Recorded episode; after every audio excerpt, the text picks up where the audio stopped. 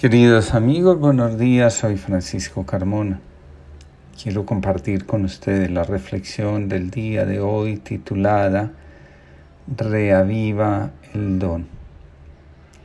La mayor fuente de felicidad, sin lugar a dudas, proviene de nosotros mismos.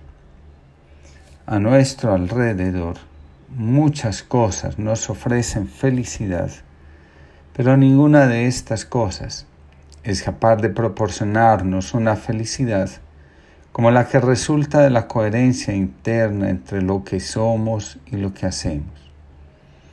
La felicidad es, pues, el camino que siguen los que responden a la llamada de la vida con un sí generoso. En el camino de la felicidad, ser nosotros mismos,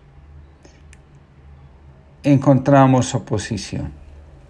Sin esta, no sabríamos a ciencia cierta si el camino por el que transitamos es o no el correcto. Francisco encontró en Rufino, su mejor amigo, la oposición que necesitaba en el momento oportuno para decirle generosamente sí a la vida. En un momento determinado, Rufino escucha la voz del demonio vestido de ángel de luz que le dice, Francisco es un embustero. Detrás de su afán de renovar la iglesia se esconde un gran orgullo. Te elegí a ti para que pongas al descubierto las intenciones oscuras de este hombre que aparenta ser santo. Desde entonces, Rufino cada vez que veía a Francisco lo evitaba y rechazaba. En un momento determinado, Francisco llega a creer que se ha equivocado de camino. Pero Dios tenía todo preparado. En un momento de consolación, Francisco despierta y dice, hay que dejar a Dios ser Dios. Fue Él quien me eligió y me pidió hacer lo que he hecho. Así, su alma salió de la oscuridad. Jesús recorría las aldeas, pueblos y comarcas enseñando, perdonando y curando. Sus enemigos decían que actuaba con el poder del demonio.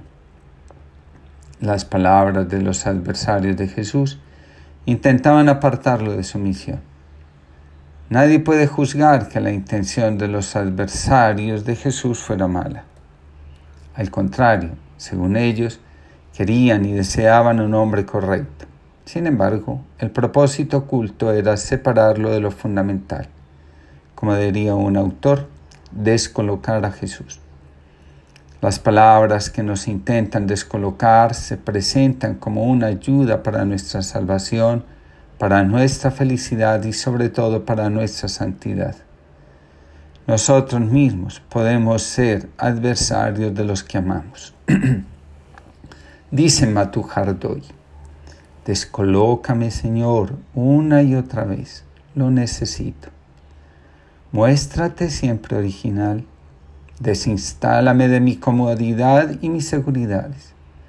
Recuérdame que nunca te comprenderé del todo. Ayúdame a recibirte de modos siempre nuevos. Enséñame a no poner límite a tu acción en mí ni en los demás. Avísame cuando estés llegando y no te esté reconociendo. Empújame al menos un poco cuando esté mirando allí donde no vendrás. Perdóname por creer que no puedes sorprenderme. Prométeme tu presencia salvadora. Regálame la capacidad de amarte, esperándote. En la experiencia de la comunidad cristiana, tenemos en Timoteo una bella imagen para lo que estamos reflexionando. San Pablo elige a Timoteo como cabeza de la comunidad. Algunos miembros se dedican a decirle, eres muy joven e inexperto para guiarnos.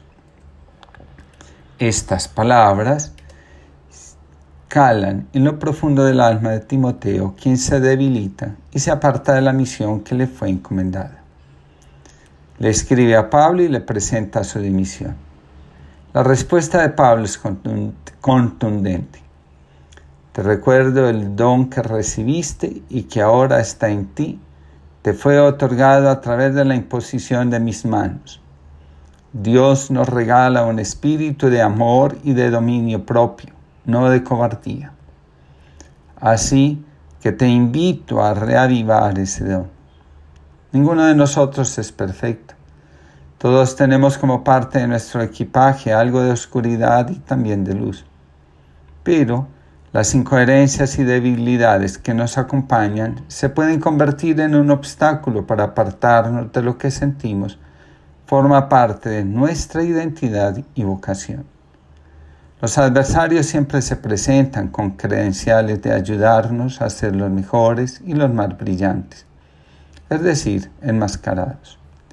Si de verdad quisieran ayudar, en lugar de desanimar, animaría. Hace algunos días, un personaje público golpeó a una mujer en la mano. De inmediato el mundo se rasgó las vestiduras.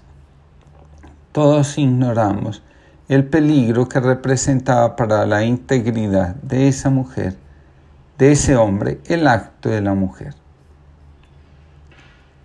Dice San Agustín, la ira con causa no es pecado, la ira sin causa sí lo es. Por su parte, Santo Tomás dice, cuando tengo motivos para enojarme, es mi obligación expresarlo. Cuando tengo motivos para enojarme y no lo hago, cometo una injusticia. Tenemos derecho a mostrar nuestro enojo, nunca a agredir a nadie.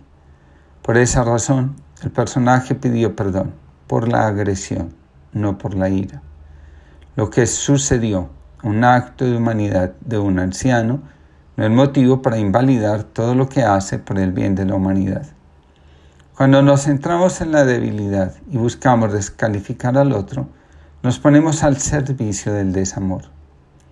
Recordemos, una cosa es un acto y otra muy diferente, un patrón de conducta.